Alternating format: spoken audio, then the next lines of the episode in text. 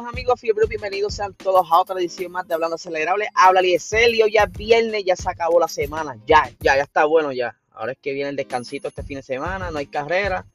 Eh, por lo menos puede, podemos irnos a pasear, ir al cine, eh, ir a la playa, podemos disfrutar del buen fin de semana.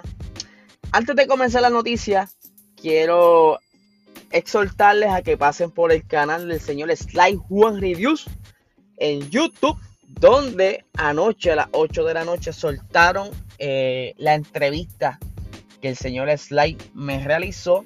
Eh, es una experiencia única, es la primera vez que me entrevistan de ese modo.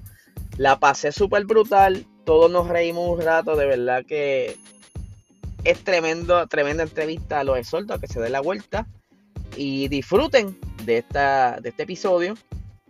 Eh, para los que no, ¿verdad? No tienen oportunidad de quizá o el tiempo de entrar a YouTube y verla, va a estar subiendo el formato audio a la una de la tarde. Hoy a la una de la tarde sale eh, la versión audio de esa entrevista en este podcast por este canal, por esta emisora, por esta frecuencia. Sale hoy a la una de la tarde. Pero vamos a lo que vinimos el señor Lewis Hamilton. Ustedes saben que la semana que viene no será un fin de semana normal. Eh, el viernes habrá prácticas. Al final de las prácticas libres va a haber una pequeña quali. Una quali, ¿verdad? Para entonces acomodar los monoplazas para la Spring Race que se va a llevar a cabo el sábado.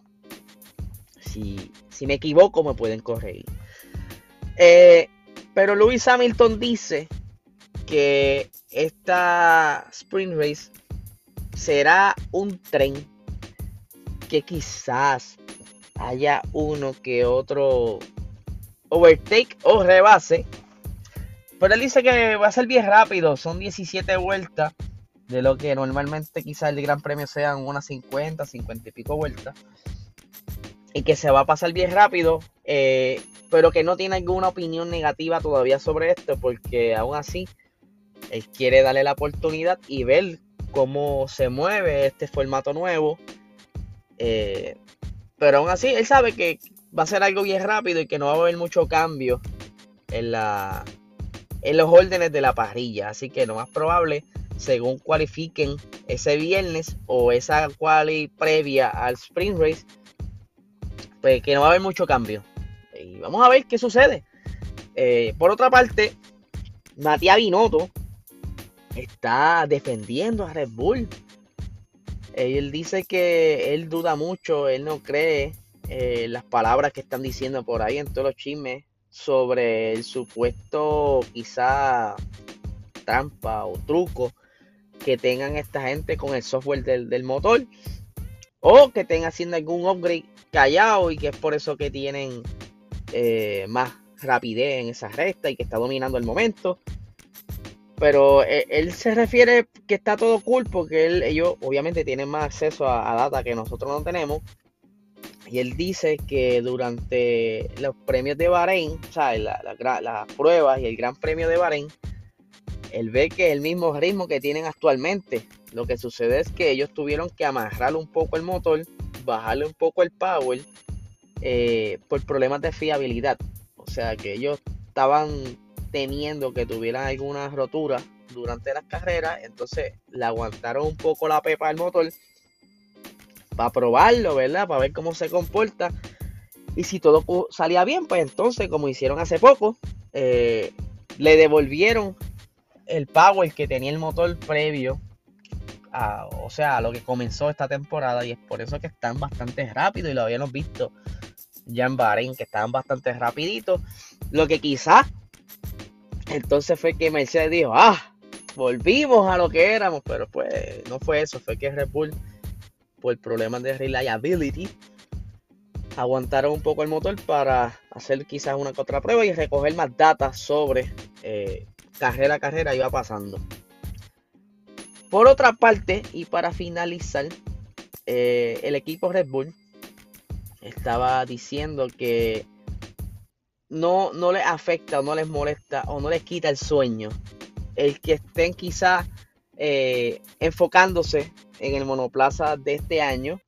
Y pero que a la misma vez están trabajando un poquito, o sea, están, trabajando en ambos monoplazas, pero que ellos no quieren soltar el monoplaza de este año porque ellos dicen que tienen el balance que, que necesitan para entonces poder continuar con el desarrollo de este año y a la par seguir desarrollando lo que será el 2022. Yo creo que están jugando una carta arriesgada, pero que si les sale bien va a tener mucho fruto, porque quizás van a tener la oportunidad este año, esta temporada, probar cosas que sabrán si funciona o no funciona y así para cuando vayan a utilizar el monoplaza del 2022 ya van a tener un mejor panorama y van a saber qué van a combinar para que sea, ¿verdad?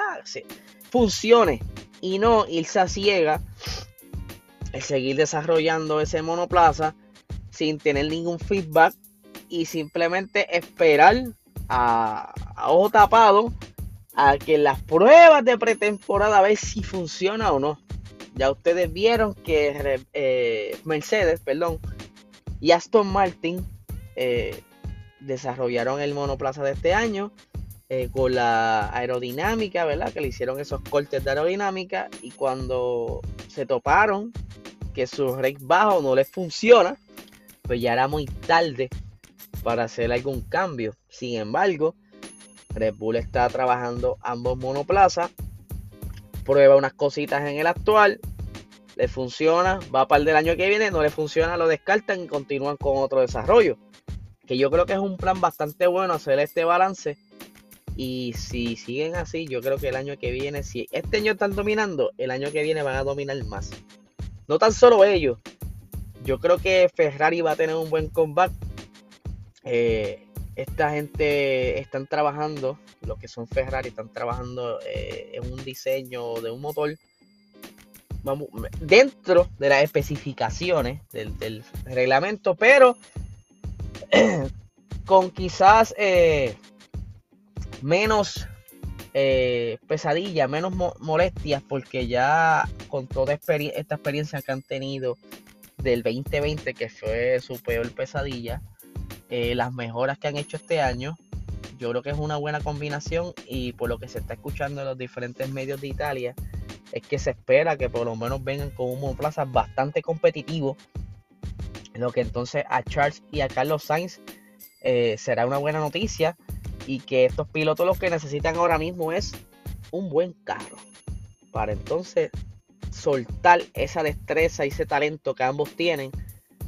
Y devolverle a Ferrari quizá un poco de respeto que ya por, había perdido el año pasado y que quizás esté ganando un poco este año, pero por lo que estamos viendo, están demasiado inconsistentes. Hay eh, trazados que les va bien, hay trazados que les va mal.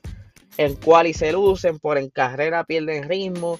Ya se sabe eh, parte del problema, que es por el, la parte frontal que está sobrecalentando los neumáticos. Pero entonces, eh, es por eso que yo creo que el año que viene, según lo que se está escuchando, van a estar mejor posicionados en la parrilla. Al igual que aunque ustedes no lo crean, Williams viene con unas grandes mejoras.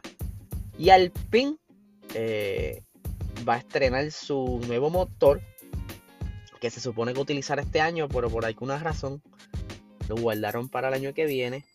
Eh, de cierta manera, pueden quizá aprender una que otra cosa si es que tienen algún, algún componente o algún software en este año y van el año que viene van a estar bastante apretaditos.